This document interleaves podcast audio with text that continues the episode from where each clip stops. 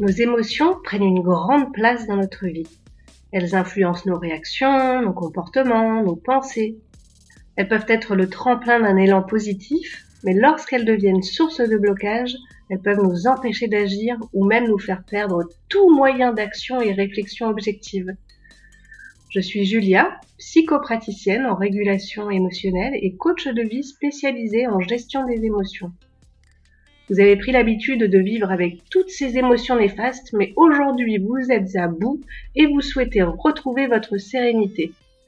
J'interviens pour vous aider à réguler définitivement vos émotions, apaiser votre mental et vous permettre de dépasser vos blocages émotionnels. Bonne écoute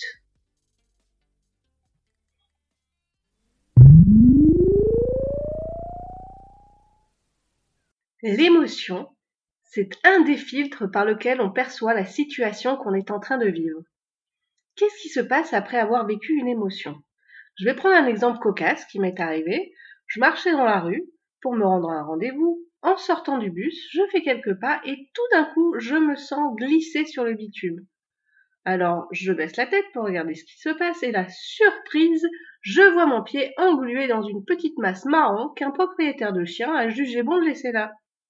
Alors tout de suite, mon corps réagit, je sens des picotements désagréables dans l'abdomen, la gorge qui se serre, le ventre se nouer.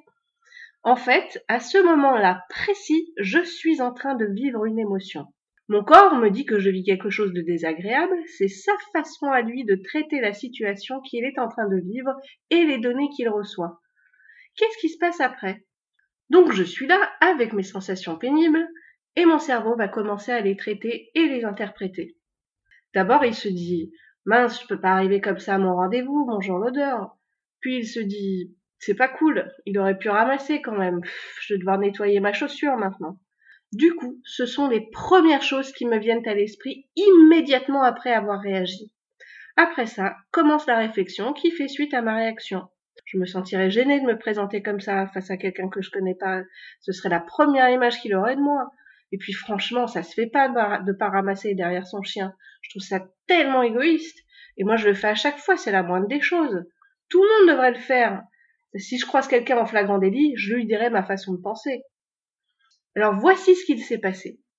J'ai vécu une situation désagréable et mon corps a immédiatement réagi par une émotion.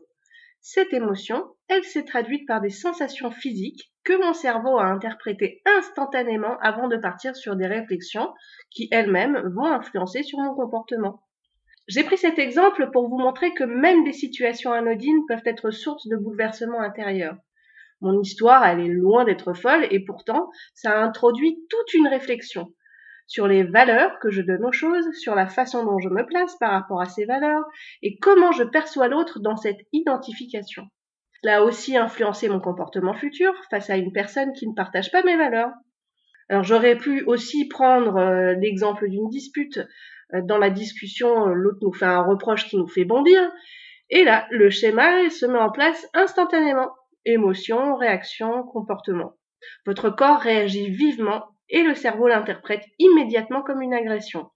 Dans cette situation, votre temps de réflexion est réduit à son minimum et votre comportement doit s'adapter très vite ce qui fait que, bien souvent, votre réponse à cette agression se fera tout aussi agressivement ou vous pourrez adopter un comportement de fuite. C'est comme ça que nos émotions nous dirigent. Une petite étincelle qui met le feu aux poudres, qui va initier tout le raisonnement et les comportements qu'on va avoir par la suite. Ce qui fait l'émotion, ce sont les sensations qu'on ressent dans le corps au moment où on les vit. Le mental vient après l'expérience de ces sensations qui, elles, vont en faire de la matière à la réflexion. Le mental ne peut rien contre une émotion. Il ne peut qu'en constater les effets. S'il suffisait de se dire euh, j'ai pas le vertige au moment de traverser un pont, on pourrait facilement le traverser sans avoir peur.